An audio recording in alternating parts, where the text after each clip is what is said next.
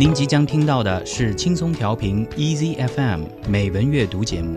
获取更多节目信息或收听更多美文阅读内容，请下载轻松调频 Easy FM App，或访问轻松调频网站 c r i easy f m dot com。您正在收听的是轻松调频美文阅读 Moto read。下面让我们一起来读诗。一首旋律用耳聆听，一首诗歌用心感受。Poem of the day.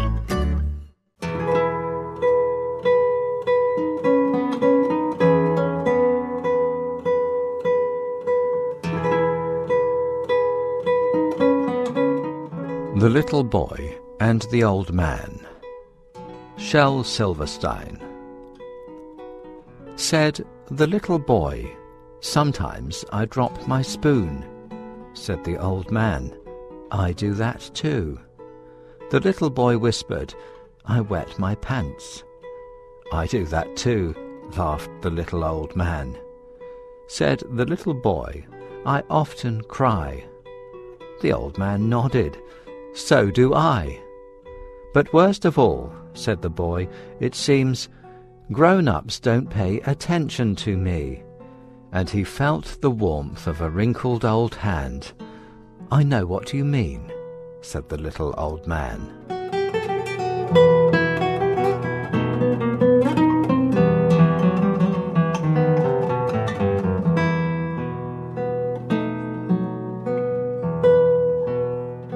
小孩和老人，谢尔·希尔弗斯坦。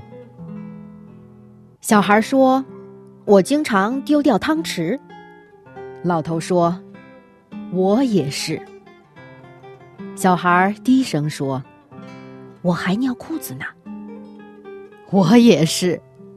老人笑着说：“小男孩又说：‘我还经常哭泣。’”老人点头道。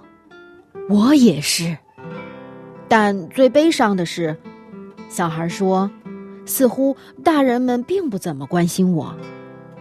接着，他感受到老人那满是皱纹的手的温暖。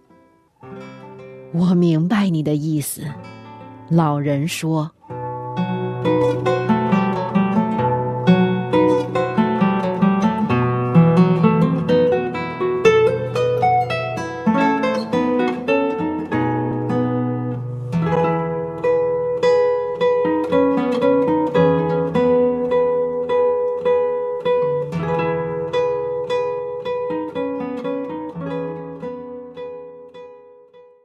刚才听到的这首短诗出自美国著名诗人谢尔·希尔弗斯坦 （Shel Silverstein）。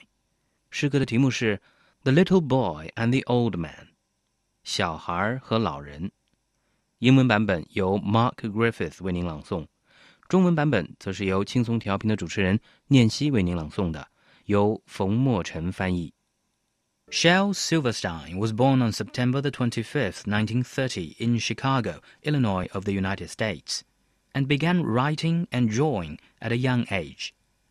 He became a cartoonist, playwright, poet, performer, recording artist, and Grammy-winning Oscar-nominated songwriter. Silverstein is best known as the author of iconic books of prose and poetry for young readers. His immensely popular poetry collections are Where the Sidewalk Ends, a 1974 Michigan Young Readers Award winner.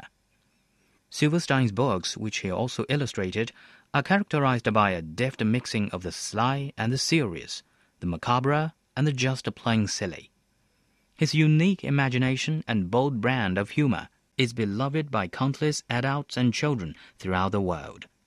He died on May the 10th, 1999.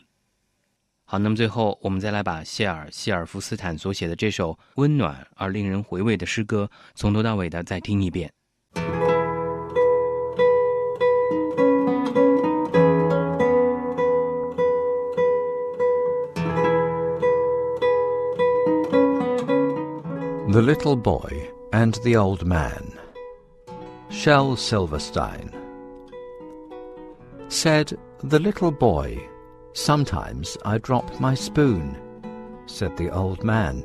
I do that too. The little boy whispered, I wet my pants. I do that too, laughed the little old man. Said the little boy, I often cry. The old man nodded. So do I. But worst of all, said the boy, it seems grown ups don't pay attention to me And he felt the warmth of a wrinkled old hand.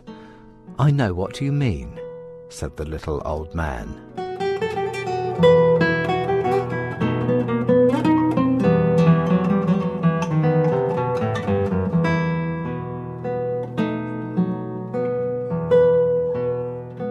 小孩和老人，谢尔希尔弗斯坦。小孩说：“ 我经常丢掉汤匙。”老头说：“我也是。”小孩低声说：“我还尿裤子呢。”我也是。老人笑着说：“小男孩又说：‘我还经常哭泣。’”老人点头道。我也是，但最悲伤的是，小孩说，似乎大人们并不怎么关心我。接着，他感受到老人那满是皱纹的手的温暖。我明白你的意思，老人说。